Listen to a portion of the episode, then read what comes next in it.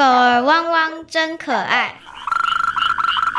青蛙呱呱好能耐，蓝雀啾啾头摆摆，动物世界好精彩，爱护动物一起来，爱动物进行式，小猪姐姐制作主持。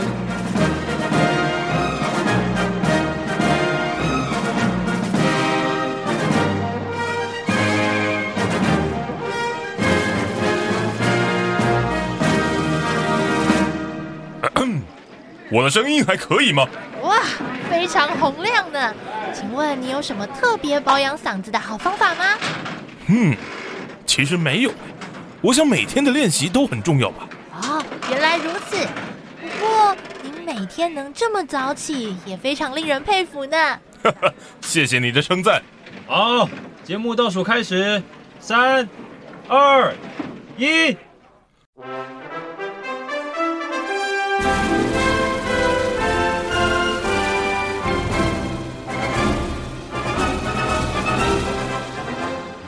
各位大朋友、小朋友，大家好！欢迎大家收听今天的《爱动物进行式》，我是小福尔，我是小摩斯，我们要一起了解动物世界的奥秘。小福尔，你猜得出来今天介绍的动物主角是谁吗？那当然是鸡呀、啊！为什么？因为前面的提示有说到，声音非常洪亮，还要保养嗓子，每天早上还要早起起来叫呢。没错，你答对了。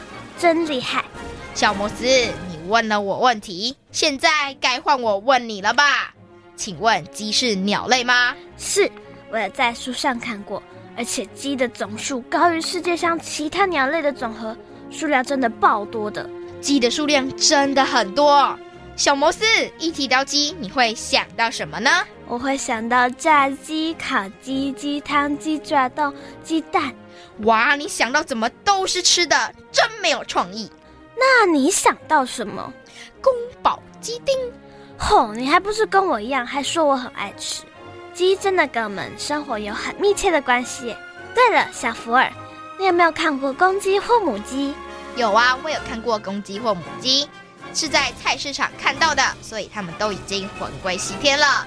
那小摩斯，你有看过真的公鸡或母鸡吗？有。我有在乡下的爷爷奶奶家看过，他们从三四点就开始在啼叫，真的超级吵的。大朋友小朋友在生活中看到鸡的机会应该也不少，不过大家对于鸡的了解够多吗？知道鸡有哪些生活习性吗？接下来进入丹丹的动物日记，一起听故事来认识鸡吧。丹丹的动物日记。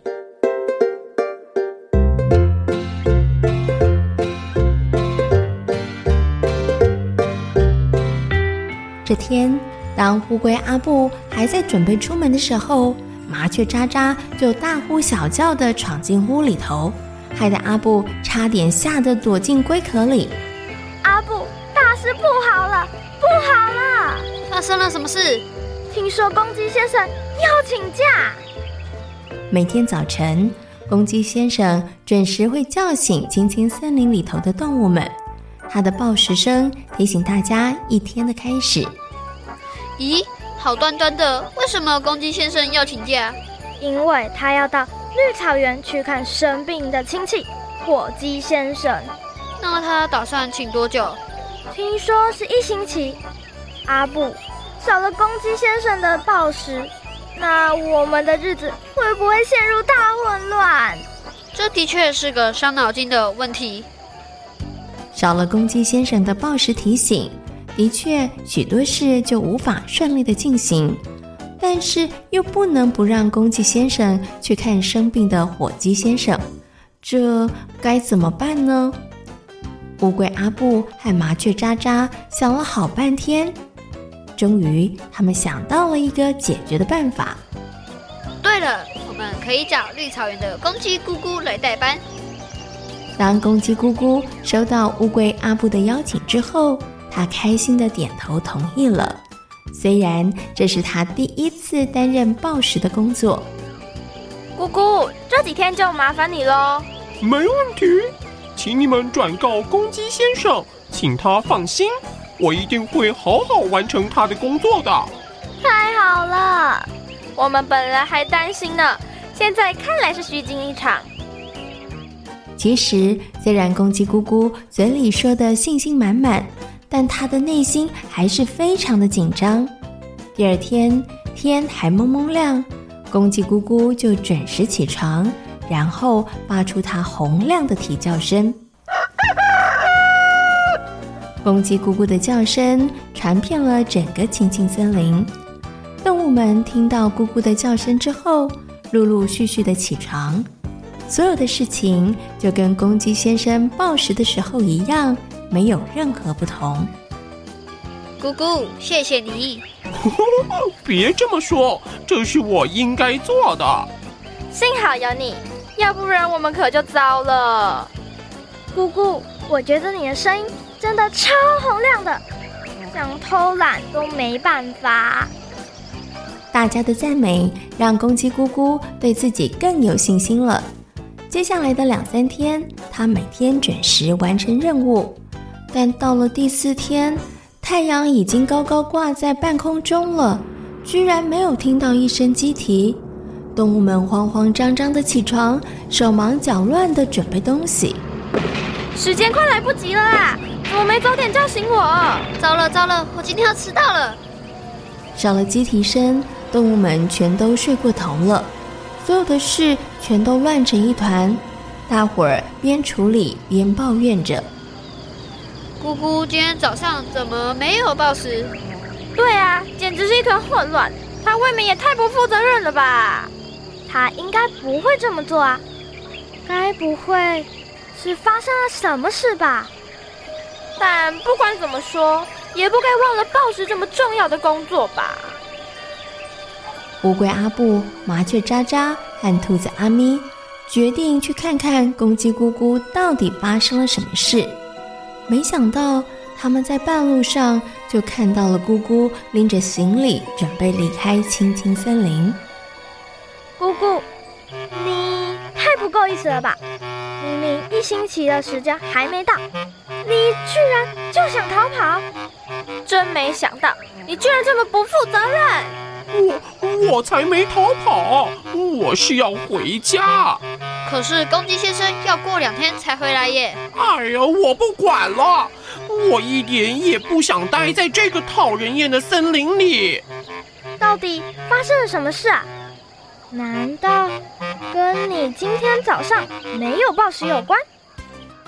原来姑姑今天早上没有暴食，是因为她正在跟小老鼠吵架。为什么要跟小老鼠吵架？他他太过分了，居然诬赖我是小偷！你是小偷？姑姑，到底发生了什么事情？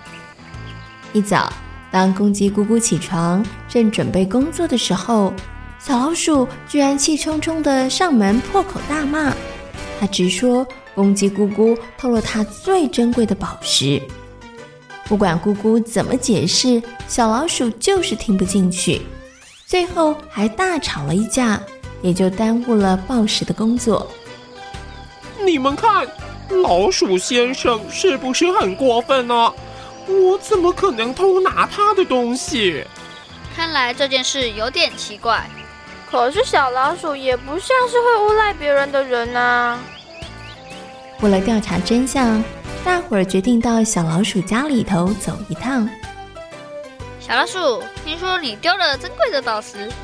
没错，就是公鸡咕咕偷的。你是在什么时候掉宝石的？昨天我从河边捡回了一些又小又漂亮的宝石，回家后我就把它放在院子里准备晒干。结果昨天上床前，却发现那些宝石少了很多。你怎么确定是公鸡咕咕偷的？因为在地上有爪子抓过的痕迹，而且松鼠先生说他昨天晚上有看到咕咕经过我们家的院子。我早上问了咕咕，他说他昨天晚上确实有来到我家的院子里。昨天晚上我的确到过小老鼠家的院子，因为我本来想约他过几天去河边玩的。那么你有没有看到宝石呢？我没看到。嗯，不过因为我晚餐吃的太多了，嗯，肚子有点不舒服，所以我就吞了地上几颗石头，帮助消化。吞了几颗石头？那你看清楚他们的样子了吗？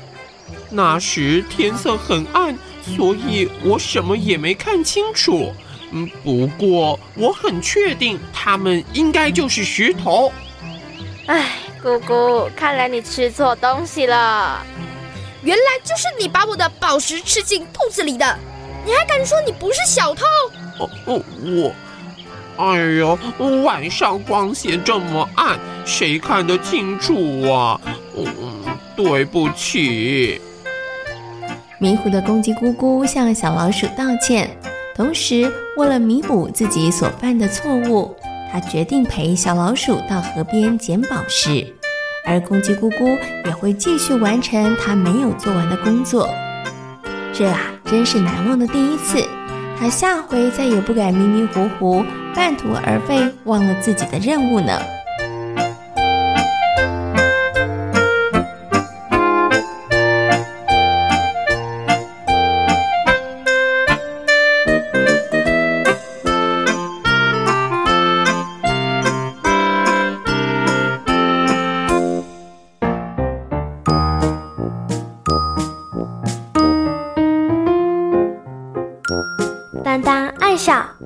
爱旅行，爱交朋友，蓝天碧海和绿地，到处都有丹丹的好朋友。今天是谁来报道？是会报时的公鸡咕咕。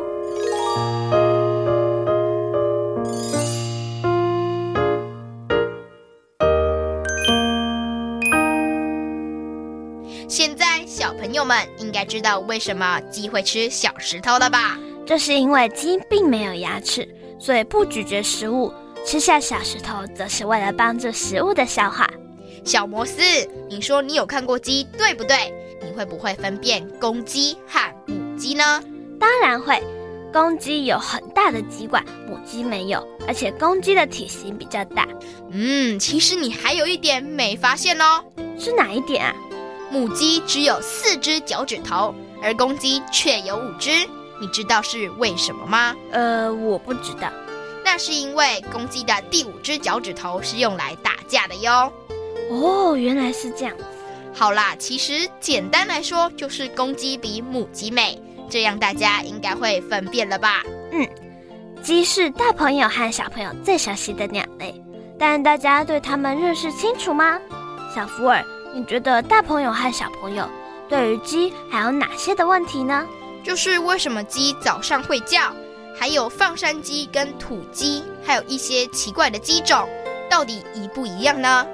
我猜大家也想知道要如何挑选鸡蛋。对呀，我也很想知道这题的答案。还有，我也很想知道鸡蛋该怎么保存哦。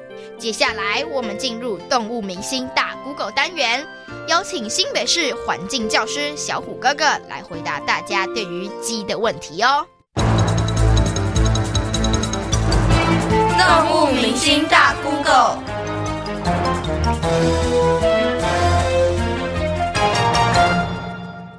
我们常听到的放山鸡、肉鸡、黄土鸡、斗鸡等，它们是不同种类的鸡吗？各位大朋友、小朋友，大家好，我是小虎哥哥。物种呢是一种定义，我们最常见的生物种定义呢，其实就是它能够互相的交配，产生具有生殖能力的后代。所以呢，像是狗，我们所有的狗，例如吉娃娃，例如藏獒，例如黄金猎犬，例如博美，它们其实全部都是同一种哦，因为它们是可以互相交配，而且产生具有生殖能力的后代。只是因为我们用人择，人去做选择，去选出我们要的品系，再将它继续纯化，所以变成各种不同的狗。而我们今天听到的肉鸡、防土鸡、斗鸡或是蛋鸡，也是因为人不同的需求，所以我们将它选择出来。而放山鸡呢，则是一种饲养的方式。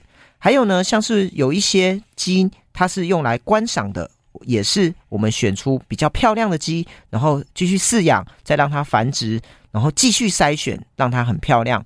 所以呢，这些肉鸡就是专门吃肉的，斗鸡呢就是打架的，蛋鸡呢就是很会生蛋的，而宠物观赏鸡则是长得很漂亮的鸡。其实它们都是同一种哦。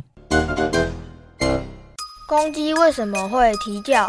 鸡只有在早上才会叫吗？小朋友现在可能不太清楚公鸡为什么会叫，甚至也没有听过。因为呢，现在我们都是都市，都市里很少人养鸡了。其实呢，在以前农业社会，人们没有闹钟，只能靠鸡叫来知道要天亮喽。那公鸡呢，为什么会啼叫？其实呢，最重要的就是它体内有所谓的生理时钟，它会内建清晨提醒的功能哦。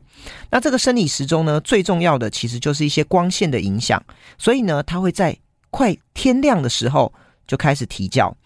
那公鸡为什么要啼叫呢？其实呢，主要是为了宣示地盘，而且呢，他们会由地位比较高的鸡先优先鸣叫，地位比较低的鸡呢，就会晚一点才能鸣叫，以此呢来确认它的地位。而我们也发现，这个啼叫呢，跟雄性激素是有关的哦。一些被阉割过后的鸡，它的叫声就没有那么嘹亮了。另外呢，鸡只有在早上才会叫吗？其实不是，因为连母鸡都是会叫的。当有一些动物入侵的时候呢，他们就会怎样？就会警告，就会鸣叫。另外呢，也会有宣示领域的部分。然后呢，公鸡或是母鸡，他们在打打架或是嬉戏的时候，也都会发出叫声哦。鸡蛋该如何存放呢？鸡蛋呢，是我们生活中非常重要的食物，每个小朋友应该都吃过鸡蛋。那鸡蛋要怎么挑选呢？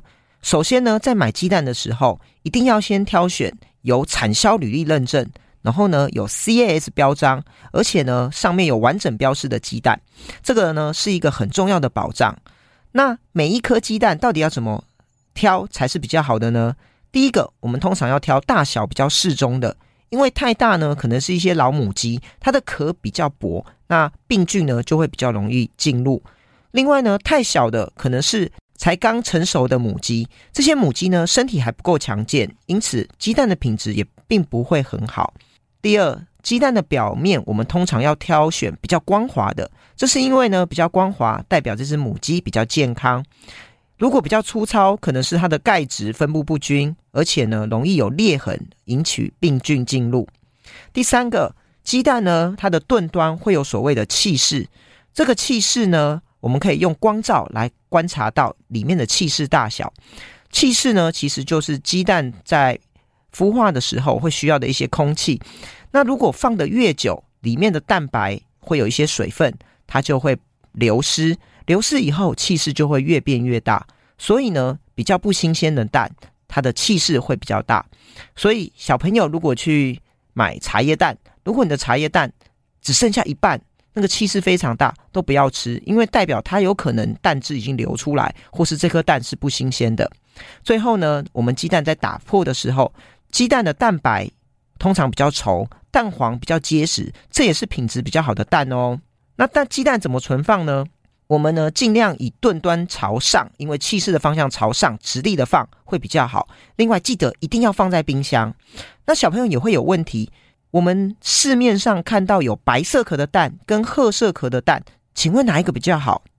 其实呢，这是品种的关系，就好像人类有白人、黑人、黄种人，是人种的问题，不是哪一个比较好。因此呢，蛋壳的颜色跟它的品质、营养都没有关系哦。什么是友善鸡蛋？友善鸡蛋的另外一面就是笼式的格子笼鸡蛋。笼式鸡蛋呢，就是差不多在一张 A4 大小的地方，可能会养二到四只的母鸡。这个母鸡呢，终身就住在这个小小的笼子中，吃饲料、生蛋。它就像是一个生产工具一样。这样身心都不健康的母鸡，它生的蛋怎么会品质好呢？所以呢，有一些人就开始提倡我们要有友善鸡蛋。友善鸡蛋呢，有几种。第一种，它可以用丰腹笼。丰富笼就是它的笼比较大，而且里面有它的栖架，可以让鸡抓爬，翅膀也可以打开伸展。所以呢，这个笼子比较大，鸡生活在里面也会快乐的许多。另外呢，也会有平饲法。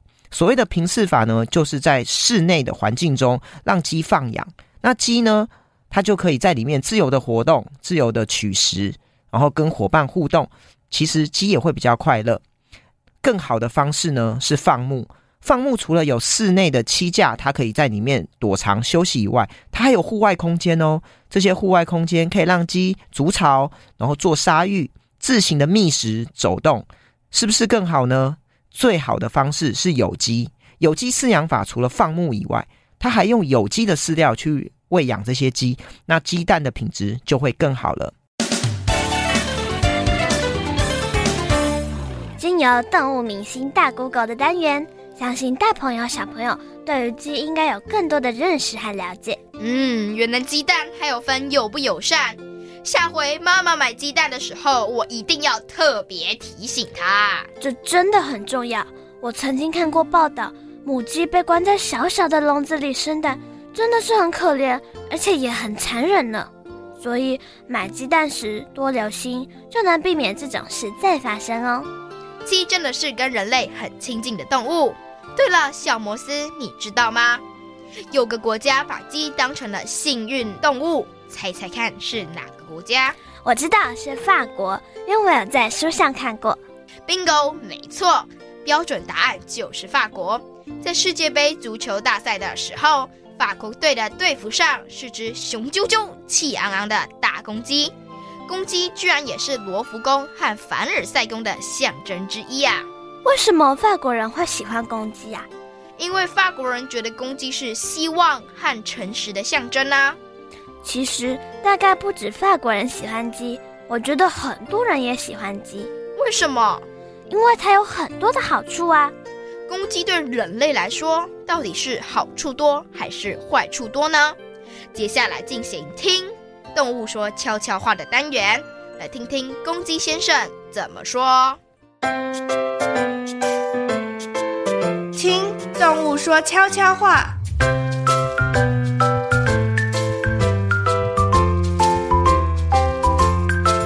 各位大朋友、小朋友，大家好，我是喜欢哦哦的公鸡。其实我们鸡家族跟人类的关系真的超密切的。呃，不过大家好像比较喜欢母鸡哦。听说啊，母鸡是法国的第四大宠物。你一定很好奇为什么，对吧？我告诉你啊。养母鸡可是好处多多，除了生蛋之外，还会吃害虫。最重要的是，厨余可以喂鸡，减少很多垃圾量。据说啊，一只鸡一年可以减少一个家庭约两百公斤的垃圾哦。哎，这样讲起来，母鸡好像比我们公鸡有用的多。哎，不不不不不，我们公鸡啊，可是能在重要的关键时刻发挥作用哦。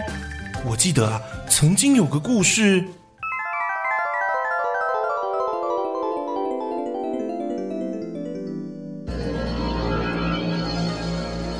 西晋的时候，朝政败坏，边境常处于烽火连天，整个国家整日都处在内忧外患的情况下，百姓们的生活非常的困苦。唉，这种苦日子还要过多久啊？我也不知道，我们小老百姓只能过一天算一天了，有一餐没一餐的日子。叫大家怎么过啊？你也别抱怨啦，能保住一条命算是幸运的啦。有个叫做祖逖的年轻人和他的好朋友刘琨，看着家乡的同胞每天过着提心吊胆、有一餐没一餐的生活，非常的忧心和悲愤。唉，国家到如此田地，真是让人气愤呐！是啊。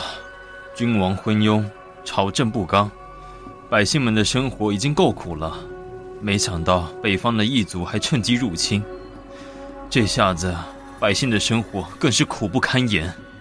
现在百姓们的生活真是越来越困苦了，对于国家未来的命运，唉，真是令人担忧啊！没错，不过每日坐在这里担忧，也不是办法。身为国家中的一份子，该为国家尽点力了。对，我心中也正有此意。他日若有机会，我们两人就一起保家卫国吧。没问题，就这么说定了。于是刘坤和祖逖相约一起为国家效力。因为两个人同住在一起，所以常常互相勉励。有天晚上，祖逖和刘坤聊了一会儿，两个人就上床就寝。不过，祖逖却因为担忧国事而躺在床上辗转难眠，怎么都睡不着。他的脑中不停地想着该如何保卫即将被灭亡的国家。唉，看到国家这样的情势，真是令人担忧。不过，我们该怎么做呢？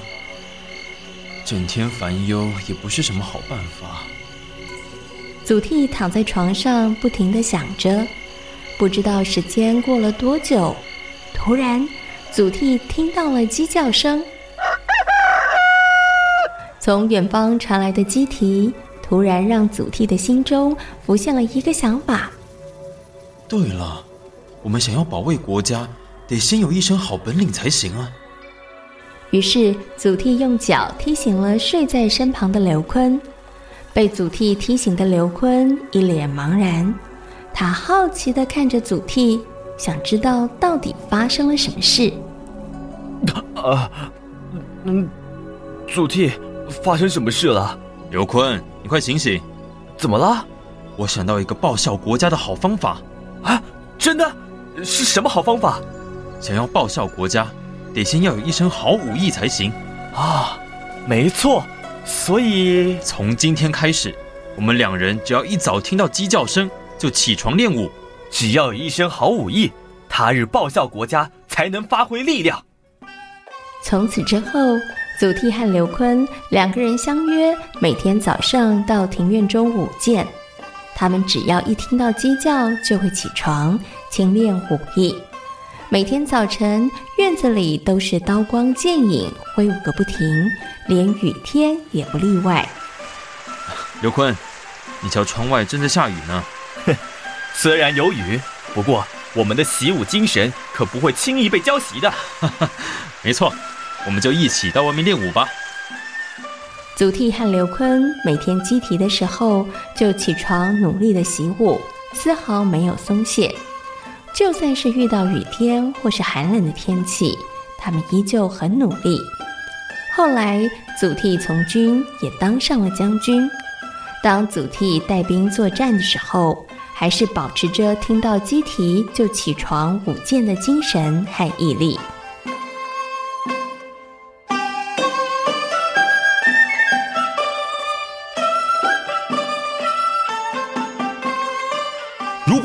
们的啼叫，我想祖逖和刘坤应该就没有这么好的表现了吧？哼，虽然啊，现代人已经不需要听鸡叫起床了，但我们跟人类的关系还是很密切的。有些国家甚至还推出养鸡计划，免费送居民母鸡，减少处理垃圾的开销。餐桌上的美味菜肴，我们也贡献了不少。希望大家都能好好对待我们，我们长得好又健康，对人类而言也是好处多多哦。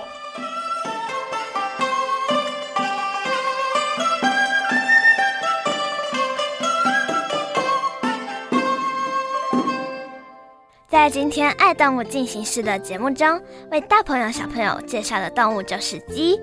鸡是鸟类，它的总数高于世界上其他鸟类的总和。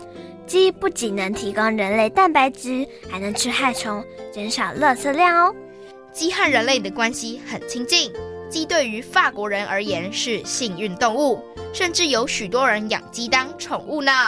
大朋友和小朋友，也许下回你也可以试试用不一样的方式亲近鸡哦。动物世界好精彩，爱护动物一起来。我是小福尔，我是小摩斯。感谢大朋友和小朋友今天的收听，欢迎大朋友小朋友可以上小猪姐姐游乐园的粉丝页，跟我们一起认识大自然世界里的动物哦。我们下回空中再会，拜拜。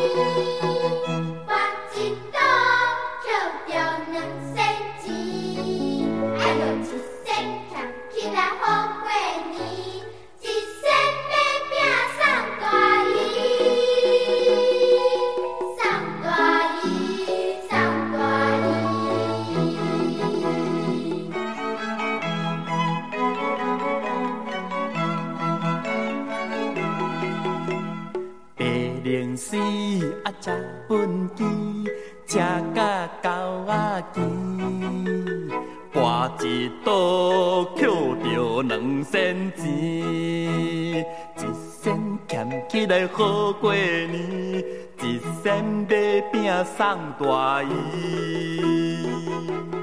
白龙丝车畚箕，车甲狗仔饥，跋一倒捡着两仙钱。哎哟，一仙俭起来好过年，一仙买饼送大姨，送大姨，送大姨。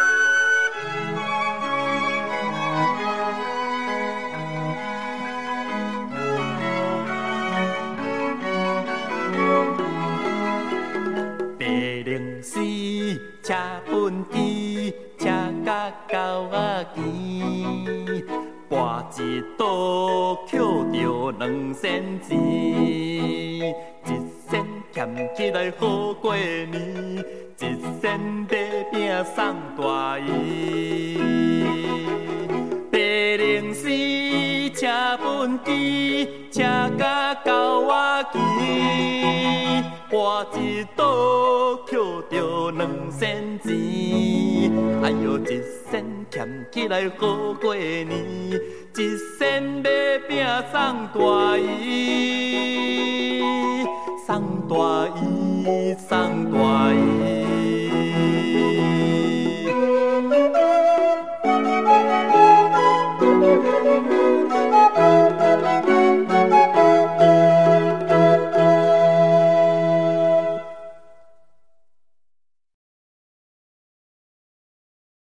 言给予我们五星好评。想收听更多节目，请到教育电台官网或 Channel Plus 频道收听哦。宝贝女儿妈。